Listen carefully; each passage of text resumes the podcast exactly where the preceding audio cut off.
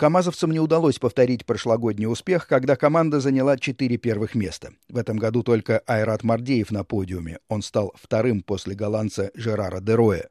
Николаев седьмой, Каргинов четырнадцатый, Сотников пятнадцатый. Наши грузовики медленнее разгоняются и хуже тормозят. На раллийных дорогах со множеством поворотов и высокими скоростями сказались эти недостатки. В песках, руслах рек, на труднопроходимых участках камазовцы отыгрывались, но таких рейдовых этапов на нынешнем Дакаре было только два. На особую заточенность под ралли сетует и Константин Жильцов, штурман G-Energy, российской команды в классе прототипов. Свою специфику мы показали в Фиамболе о том, что мы можем. И нам бы еще 3-4 таких дня, я думаю, что результат бы был совершенно другим. Фьямбола так назывался этап в Аргентине со сложной навигацией и песками. Экипаж G-Energy по итогам Дакара на восьмом месте.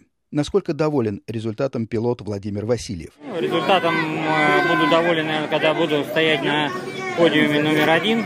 Поэтому, а сейчас э, наслаждаюсь этим результатом, который есть. Кстати, наш экипаж на одну позицию выше, чем 12-кратный чемпион мира по ралли Себастьян Лёб. Он безупречно ехал быстрые участки, но терял много времени в песках. А победил в классе прототипов многократный чемпион Дакара француз Стефан Петерансель на «Пежо».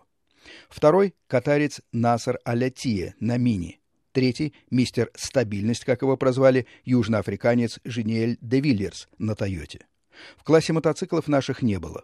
Весь российский мотоциклетный мир болел за Сергея Корякина из Екатеринбурга. Он ехал на кваде, причем с серийным двигателем, и тем не менее занял четвертое место. Корякин уступил номеру три южноафриканцу Барагванату всего две с половиной минуты.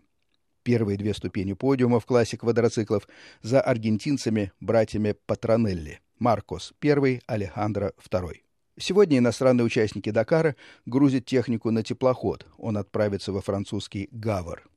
Впереди новые соревнования. Крупнейшим событием этого года станет марафон «Шелковый путь». Старт в Москве, финиш в Пекине. Устроители обещают, что он будет покруче последнего Дакара.